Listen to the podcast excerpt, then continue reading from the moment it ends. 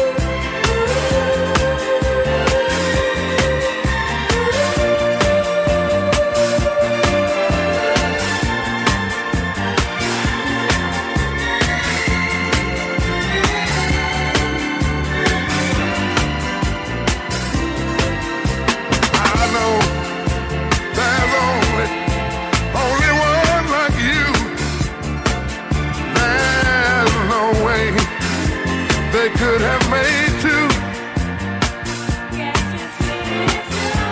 Can't you see it, you?